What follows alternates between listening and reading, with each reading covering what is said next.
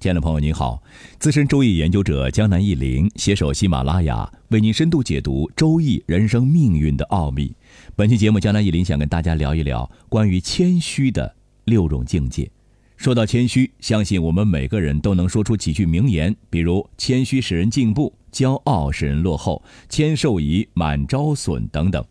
大家都知道谦虚的好处，但可能很少有人知道谦虚的谦居然是周易六十四卦中其中的一卦吧。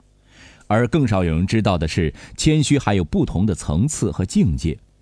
谦卦呢是周易六十四卦中非常特殊的一卦，它六个爻的爻辞全是吉利的，这在周易中是非常罕见的，所以也有人把谦卦称为完美之卦。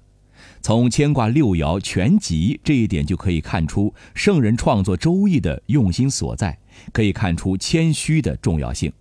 江南忆林今天呢，就给大家讲一讲牵挂的六种境界，希望对大家有所启发。我们先看一看牵挂的卦象，上卦是坤卦，坤为地；下卦是艮卦，艮为山，地山组合起来就为牵挂了。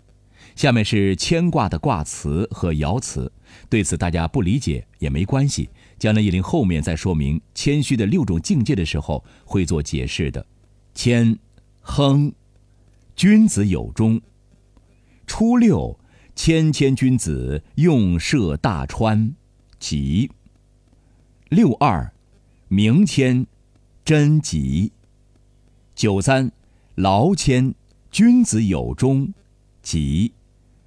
六四无不利，挥谦。六五不富，以其灵力用轻罚，无不利。上六明谦，利用行师，争一国。牵挂的六爻从下到上，即从初六爻到上六爻，对应着谦虚的六种境界。大家请听江南一林详细为您道来。